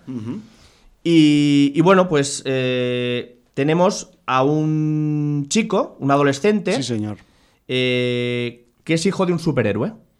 Entonces, en principio, como hijo de superhéroe, se le tienen que despertar sus superpoderes. En algún momento de en su algún momento de su adolescencia. adolescencia. Sí, señor. Correcto. Entonces, bueno, la trama nos enfoca un poquito eh, un argumento de un chaval que va todavía al instituto, que tiene sus conflictos pues de adolescencia Hormonales también. y el primer capítulo pues se queda un poco ahí, ¿no? Hostia, pues eh, sí, hay superhéroes, hay supervillanos, los superhéroes tienen que defender a la gente de los supervillanos. Además, con una naturalidad cuasi diaria. Me Sí. refiero que estamos en un mundo en el de Invincible en el que casi cada día hay acontecimientos hay algún monstruo, un extraterrestre, una invasión, Entonces, un vienen los superhéroes, lo solventan y la gente sigue con su vida. Es un acontecimiento, lo que has dicho tú, pues cotidiano. Y, y vemos que, que hay varios supergrupos o equipos de superhéroes que tienen además eh, diferente popularidad en función de lo poderosos que son, ¿no? Sí, señor. Un poco lo que The Voice ya enfocó en su día. También. Aunque yo creo que es un error emparentar eh, Invincible con The Voice porque mm, son registros diferentes. Sí, tienen alguna cosa, alguna cuestión tangencial, Sí, pero son distintos. Hombre, aquí, aquí realmente eh, Invincible ha podido mamar de muchas fuentes, eh, sin querer, generalizando y sin querer entrar en pormenores para no hacer spoilers. Sí. Obviamente, Superman viene a, a la cabeza Total. inmediatamente, pero te podría venir a la cabeza mm, Dragon Ball. También que, podría venir. que no sí. puedes, que es algo eh, digamos que no, que no relacionarías directamente. Directamente, pero, pero si luego- te pones a reposar un poco lo que ocurre en la serie. El pozo, pues te dice, Sí. hostia, pues. Y todo eso, pues mezclado con, con cosas eh, más de ciencia ficción de los años 50. eh, mucho espacio también. Muchas cosas del espacio.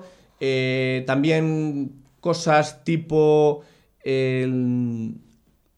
Es que no sé si decir Guardianes de la Galaxia, porque no es exactamente Guardianes de la Galaxia, pero bueno, un poco como que hay también gente que se encarga de, de- de que la confederación planetaria. Sí, pues, digamos que hay ent- entidades a nivel espacial, y a- y nivel por, galáctico. Por, por- por el, el comportamiento de Sí. unos planetas con otros, Sí, ¿vale? Digamos que la Tierra no es el único lugar habitado de la galaxia. que eso, y- eso se ve en el minuto uno. Y, en el, y el único lugar donde hay gente o seres que no tienen una, digamos, una morfología o, una, o unas habilidades estándares, sino especiales. Entonces, claro, tenemos ahí la galaxia mm, repleta, por ahí, abundante. Correcto. Eh, lo que pasa que también hay capítulos en que bebe de fuentes más pequeñitas que te podrían eh, recordar a un Luke Cage puños de alquiler.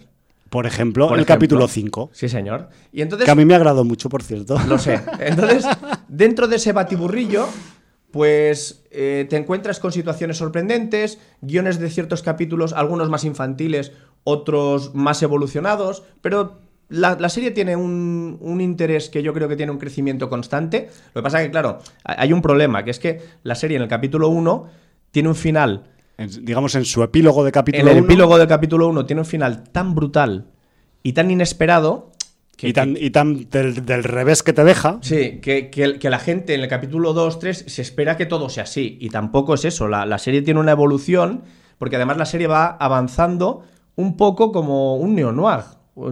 Un, thriller. Eh, La Es serie un descubrimiento, Es un descubrimiento. a pasos. Entonces, eh, es el descubrimiento del protagonista de sus superpoderes, pero a la vez es el descubrimiento de qué es exactamente lo que ha pasado en ese epílogo del capítulo 1. Que es tan Sí. importante que es lo que va a marcar el devenir de toda la serie en su primera el temporada. argumento del resto de los siete capítulos, más allá de las aventuras inherentes a cada capítulo que pueden ser más o menos individualizadas. Sí. Entonces, bueno, pues eh, por est- esta sí que podemos decir que es una serie coral, porque es que además hay Oh. una cantidad de personajes que desfilan por la serie muy importante. A saco, a saco. La verdad es que en todos los capítulos pasan eh, cientos de cosas a nivel argumental, más importantes o menos.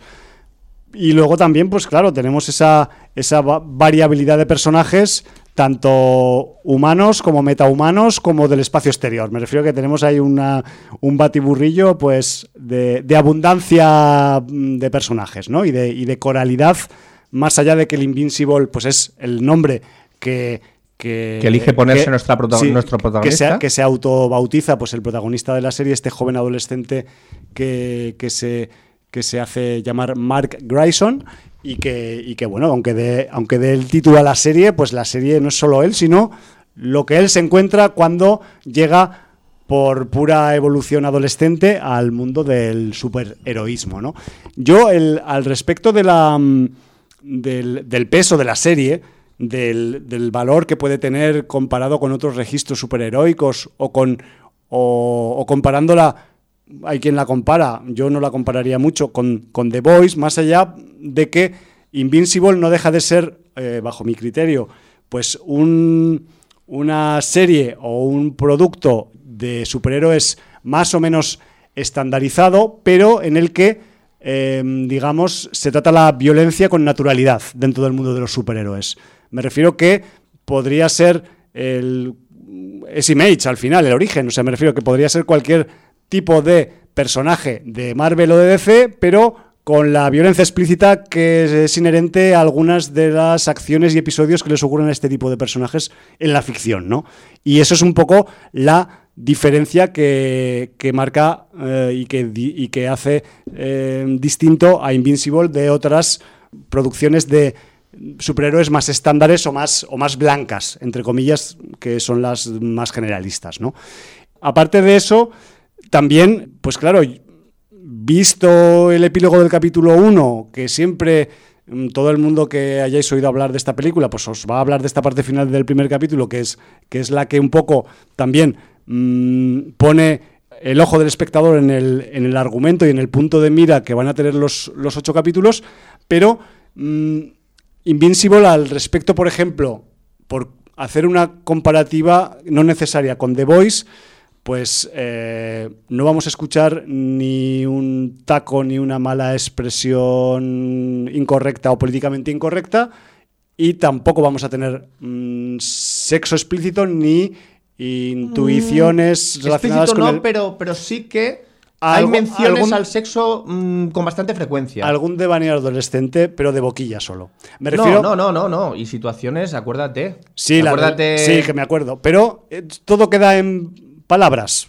Me Sí, refiero que. Correcto, no son explícitas. Me refiero que a la hora de mm, hacer una comparativa eh, de Invincible con The Voice no, no haría lugar porque, pues evidentemente, The Voice sí que tiene una, un lenguaje explícito políticamente incorrecto muy marcado y que es marca de su casa. Y aparte también, pues tiene esos, eh, vamos a decir, em, situaciones de contenido sexual que aunque tampoco son explícitas del todo, pero sí que son más marcadas y que em, se dejan ver en carne y hueso, cosa que pues no ocurre aquí. Aquí tenemos en Invincible pues un tratamiento, de hecho, pues es un, el protagonista es un adolescente y piensa como un adolescente, vamos a decir, de, de barrio alto, por decirlo de alguna forma. Él, él vive con sus padres en una, en una zona residencial, va al instituto, está mirando a qué universidad va a ir y tal, y me refiero que mm, pues vive una vida hasta el momento en el que le llegan sus poderes, pues más o menos acomodada. Eso comparado con la situación que vemos, por ejemplo, en los outsiders que componen el grupo de eh, humanos normales de The Voice, pues claro, es co- completamente opuesto, ¿no? A eso, a eso voy. Que, que sí que es verdad que el tratamiento de la violencia va en paralelo en las dos series, pero en todo lo demás, pues Invincible es un em, producto, vamos a decir, más estandarizado en cuanto a cuestiones superheroicas, no por ello menos disfrutable, porque eh, realmente pues, es una eh, serie que tiene unos guiones mm, muy variopintos, con, con unas entradas y salidas de personajes muy potentes, con situaciones eh, inherentes a la ciencia ficción superheroica que están muy bien. Me refiero que mm, todos los eh, eh, tópicos y 10 más van a salir en la serie y, y de hecho pues el, día a día de los superhéroes de la Tierra de Invincible pues es muy animado, les están todo el día de, de jarana, como quien dice, y, y eso se demuestra en la serie y también pues le da un dinamismo que, que quizás pues yo que sé, esto puesto en una película pues habría costado comprimirlo porque pasan muchas cosas. Sí, es verdad. Además, eh, lo que dices tú, eh, el tratamiento de la violencia no solamente es explícito, sino Es que brutal, es, es brutalista. sino que es demostrativo de lo que es un superhéroe. Ya. Cosa que en Marvel, por ejemplo, no pasa. Tampoco en DC, ¿eh? No, no, en las generalistas no pasa eh.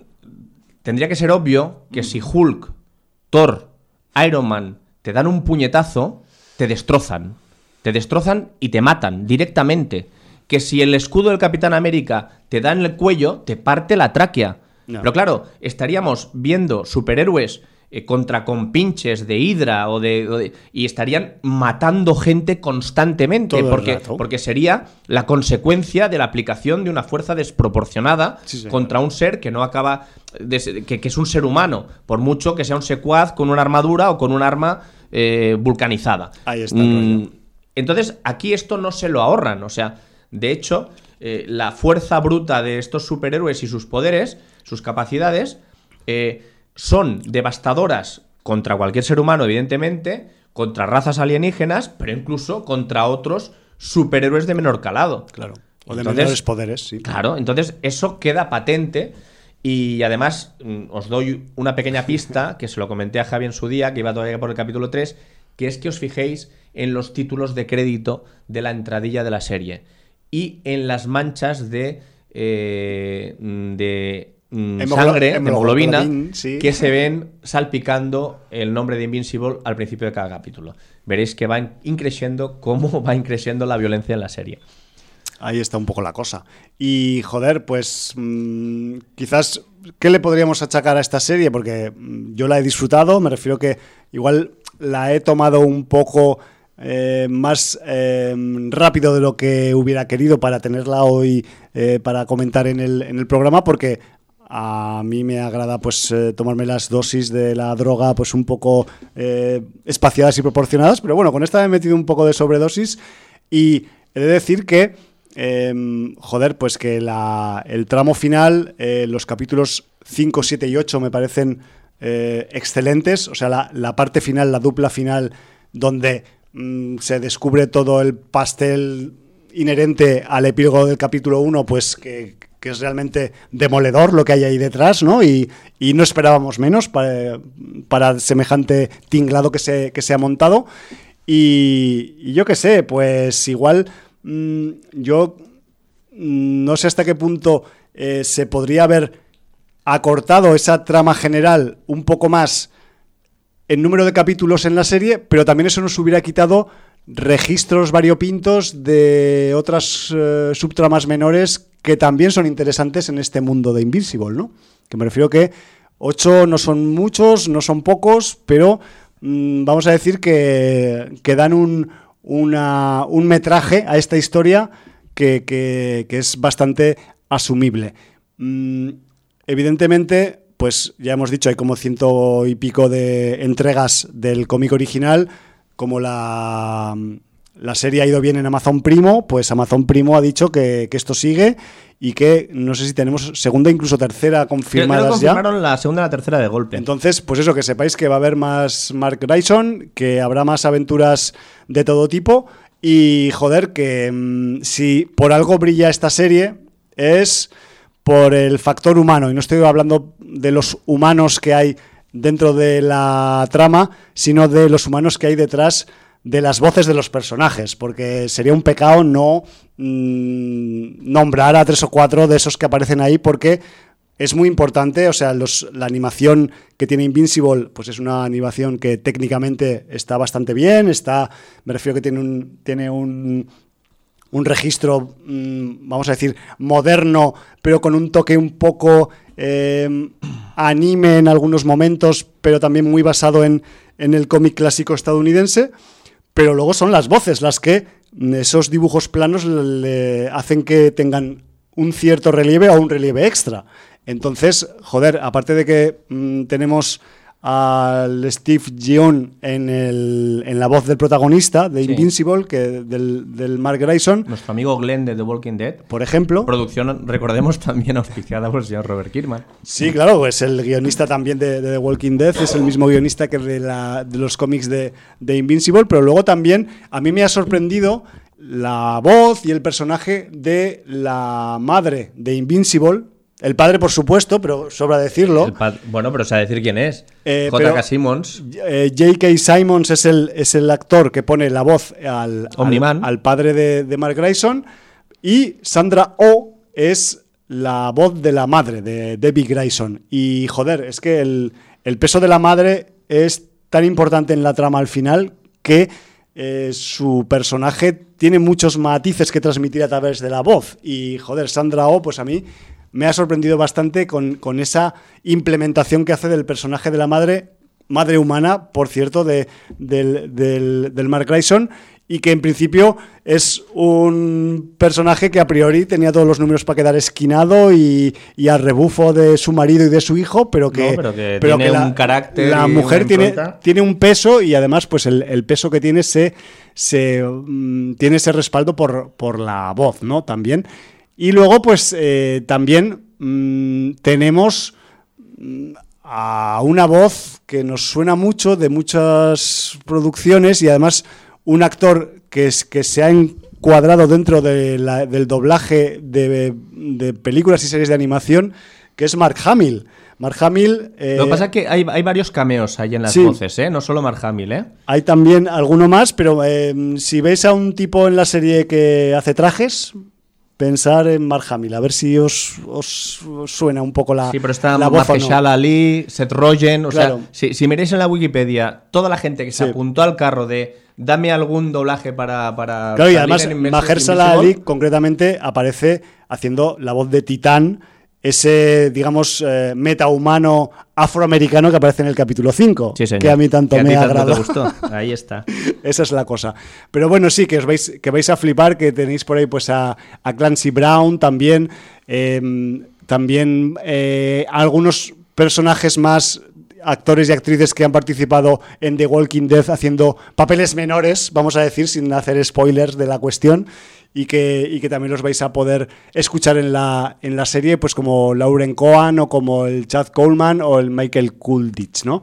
Entre otros. Pero luego también eh, también eh, aparece pues el Jeffrey Donovan, que lo he dicho antes, que hace de Matching Head, y Ezra Miller o el Demon Hyunsu y, y, por supuesto pues el Zachary Quinto, que también anda por ahí en la eh, poniendo alguna que otra voz, creo que pone más de una en, en la serie, porque de hecho, pues como hay tantos personajes, hay algunos actores y actrices que que les fichan para hacer más de un personaje, ¿no? Que esto pasa mucho también en las, en las series de animación, cuando, sobre todo cuando hay muchas veces muchas voces a las que dar eh, pues un poco de, de profundidad en la serie. También quería comentar, Jordi, que el soundtrack de la serie es bastante variado. Me refiero que tenemos música actual, tenemos música potente, hay escenas que están muy bien respaldadas por, por rock, por funk, por incluso por rap. Y, y, joder, yo por el lado del rap, pues me he visto bastante respaldado. Porque, mmm, aparte de que hay uno de mis grupos favoritos presente varias veces en la serie, como es Run de Jewels, que llega a aparecer tres veces en, en los diferentes capítulos de, los ocho capítulos que forman Invincible, también tenemos a Say Alone, a DJ Shadow con De La Soul. Y, y, más sorpresitas que tendréis que buscar un poco por ahí si os gusta el rock, porque también eh, pues tenemos algunas, algunas aportaciones sonoras, sobre todo cuando hay escenas de, vamos a decir, de mmm, pifostios y de acción extrema en las que pues también o suena rap potente o suena rock potente. Me refiero que en ese aspecto la serie anda bien eh, cubierta. Eh, joder, a mí me ha dejado marcado determinado pasaje que ocurre con, en el episodio, creo que es el 7, en el subterráneo de la ciudad. Uh -huh. eh, te lo juro que para mí, después de haber visto el capítulo 7, ya no será nunca lo mismo volver a viajar en metro, Jordi. O sea, te lo juro que me, me, me quedé a cuadrísimo. O sea, o sea, conforme veía venir la escena, decía no serán capaces, no serán capaces, no serán capaces, sí que son capaces, sí que son capaces, sí que son capaces, así hasta que acaba la escena. Uh -huh. Bestial. O sea, me refiero que a ese nivel mmm, realmente tenemos en algunos momentos de la serie algunas escenas tan explícitamente y abiertamente de, vamos a decir, de, podría ser una pura explosión de sangre y vísceras en algunos momentos que son equiparables a las películas splatter, pero con superhéroes de por medio. O sea, y es algo que a mí también pues, pues me ha dejado un poco ojiplático. Sí, estaba pensando yo antes lo que dices, eh, está claro que en la violencia son súper explícitos, pero sí que... Es que no me gusta eh, emplear la, la, expresión bizarro, porque bizarro en castellano no significa extraño, lo, lo, lo cogemos de, del anglicismo, sí. entonces sí, bizarre es, es, viene del francés, sí. y sí que sería algo extraño, pero sí que se toca el tema sexual bizarro, sobre todo en los capítulos finales, con la transformación de uno de los personajes. Y entonces es curioso cómo, sin jugar con la pedrastria, porque la edad real de los dos protagonistas de esa escena es superior a la que su apariencia denota, uh -huh. su apariencia sí que está tocando arenas movedizas. Eh, sí, sí, sí, O sea, sí. que quiero decirte que, que cuidado, sí que es verdad que no es una serie explícita sexualmente, pero sí que tiene contenidos que pueden remover conciencias. Sí. ¿Vale? Esto es una reflexión. Total. Y luego eh, yo quiero destacar dentro de todo este esta coralidad, porque hay muchos personajes que algunos aparecen, reaparecen, otros eh, aparecen tangencialmente, pero mmm, tiene pinta de que van a ser importantes en un futuro en las nuevas temporadas. Yo hay eh, una pareja, los gemelos Mauler, llamados conocidos también como los gigantes azules, sí. que a mí pues eh, me fueron ganando con cada aparición, porque no aparecen en todos los capítulos, pero sí tienen cierto protagonismo. Son re personajes recurrentes. Son personajes recurrentes y yo creo que es de lo mejor de la serie. No sé si coincides conmigo, pero sí. a mí me parecen súper interesantes y, y, bueno, yo espero que, que, sigan dando juego durante mucho tiempo. A mí, eh, o sea, me han gustado los gemelos azules, me ha gustado la madre de Invincible, me ha gustado mucho Robot, sí. me ha gustado Cecil también mucho, porque en este mundo en el que hay superhéroes, superseres e invasiones alienígenas casi cada día, también hay agencias gubernamentales que se ocupan de mm, tenerlo todo mm, más o menos controlado, no vamos a decir controlado del todo porque es imposible, porque es un cacao maravillado im- importante lo que hay a nivel de, de- de incidencias eh, fuera del ordinario en el mundo en el que transcurre Invincible. Y joder, pues... Y, y yo te pregunto una cosa, ¿el señor Miñola tendría que decir algo de ese detective demonio? Hombre, el señor Miñola debería decir eh, algo de- ¿Podría, del detective. ¿Podría pedir derechos? Podría pedir derechos, pero como igual podría pedir el autor de mm, Man of Steel, por ejemplo, por decir algo, ¿no? Me refiero que hay eh, muchos eh, personajes en la trama de Invincible que tienen referentes en... que, que están basados o que son una variación torcida de otros personajes que conocemos del mundo del cómic generalista, por decirlo de alguna forma. Y, y el caso del detective demonio, pues es uno muy fuerte. Pero no es el único. Me refiero Sí, pero que este, este hay- ya, no, ya, ya es por el aspecto físico que es, que es muy... Joder. Bueno, pero tiene barriga, no está cachas. Joder.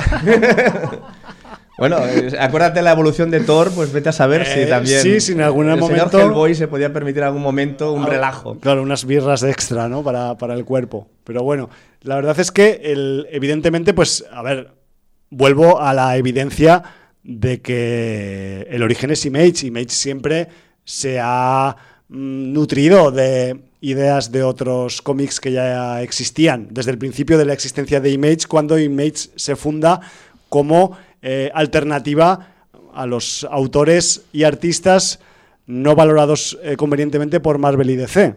Eso es historia. Entonces, esos guionistas y esos dibujantes y esos entintadores que se fugan de las medios para formar Image, pues se llevan ideas también, les cambian el nombre y ya está. Me refiero que es, es algo histórico, ¿no?